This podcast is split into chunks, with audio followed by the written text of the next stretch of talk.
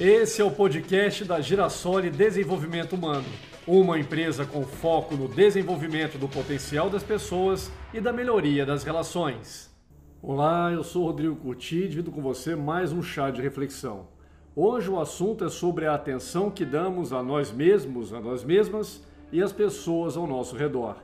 Vamos refletir?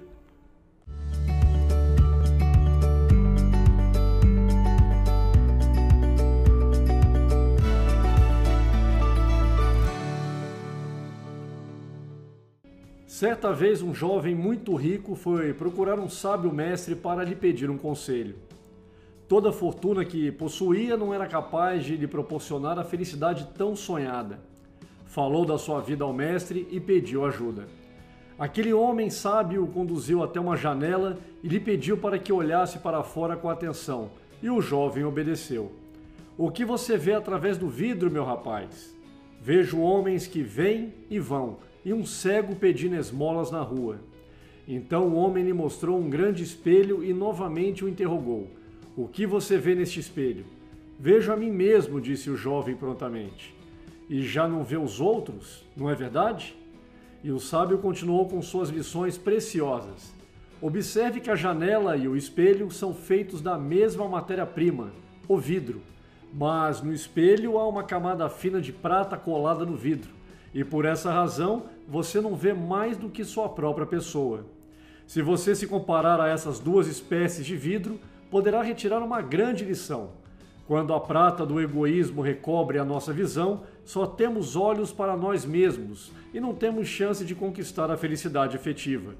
E se você não está feliz com as respostas que a vida tem lhe oferecido, talvez fosse interessante tentar de outra forma Muitas vezes ficamos olhando somente para a nossa própria imagem e nos esquecemos de que é preciso retirar a camada de prata que nos impede de ver a necessidade à nossa volta.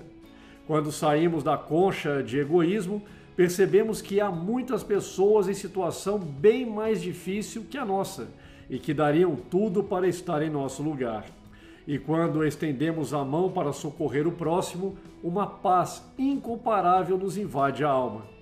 É como se Deus nos envolvesse em bênçãos de agradecimento pelo ato de compaixão para com seus filhos em dificuldades. Ademais, quem acende a luz da caridade é sempre o primeiro a beneficiar-se dela. E a caridade tem muitas maneiras de ser feita. Pode ser um sorriso gentil, uma palavra que anima e consola, um abraço de ternura, um aperto de mão, um pedaço de pão, um minuto de atenção, um gesto de carinho, uma frase de esperança. E quem de nós pode dizer que não necessita ou nunca necessitará dessas pequenas coisas? Pense nisso e até o próximo chá de reflexão.